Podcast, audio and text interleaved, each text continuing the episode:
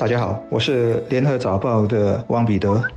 各位听众，大家好，我是新民日报的朱志伟。二十年前，二零零一年的九月十一日，四架被劫持的飞机撞向了象征美国经济、政治和军事实力的两座标志性建筑，袭击造成两千九百九十六人死亡，至今还有一千一百多人的遗体无法寻回，或者可能永远无法寻回。这是美国史上本土遭到的最大袭击，后果至今还在延续，而且还有一个看似。很荒谬的翻转，就在前天，在美国悲影恐袭二十周年的当儿，卡伊达组织还高调的宣布，发动九一一改变了全世界。他们更直言，塔利班如今接管阿富汗，就是组织取得的一大胜利。而这样的宣言，根本就是在打世人的一记耳光。大部分人认知中的恐怖分子得到了胜利，而下来，这又会是一个什么样的世界？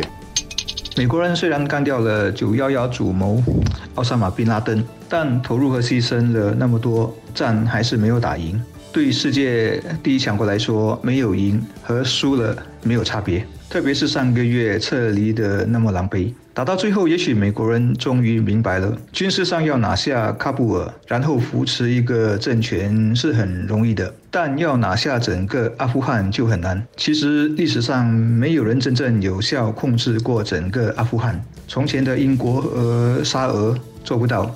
啊，现在的苏联和美国也失败了。我估计塔利班也没有这个能耐，因为阿富汗本质上就没有条件成为一个国家。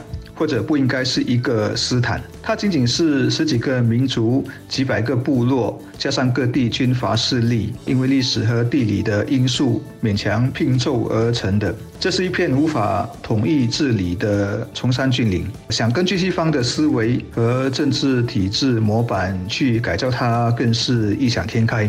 美国人是离开了，但阿富汗人的苦难不会结束，因为还有很多负面的因素摆脱不了，包括极度的贫困、族群仇恨、更多的外部干预，以及宗教上的原教旨主义等等。最后，这个信仰的东西，必须说，在我看来是最大的癌症。它虽然是很多阿富汗人唯一活着的意义。但也把他们直接困死在中世纪的精神牢笼里，走不出来。总之，人们都说阿富汗是帝国的坟场。我理解的角度则是阿富汗人更可悲，因为他们世代都活在这个坟场里，注定自己就是坟场。九幺幺是中东恐怖主义对美国的全面宣战。从历史脉络来看，近因是美国人的中东政策，特别是以色列政策；远因当然可以用亨廷顿的文明冲突论来解释，是更久远就存在的圣战的延续。美国强力回击动机我们可以理解，但冤冤相报的恶果是恐怖主义星星之火不断的蔓延，而且攻击对象已不限于美国目标。从地域上来看，今天欧洲、非洲、南亚还有我们所在的东南亚都有恐怖组织的运作和威胁。当然，你可以说，如果美国和西方没有以暴制暴、还以颜色的话。那九幺幺很可能只是序曲，更多的恐袭会铺天盖地而来，造成更大的死伤和破坏。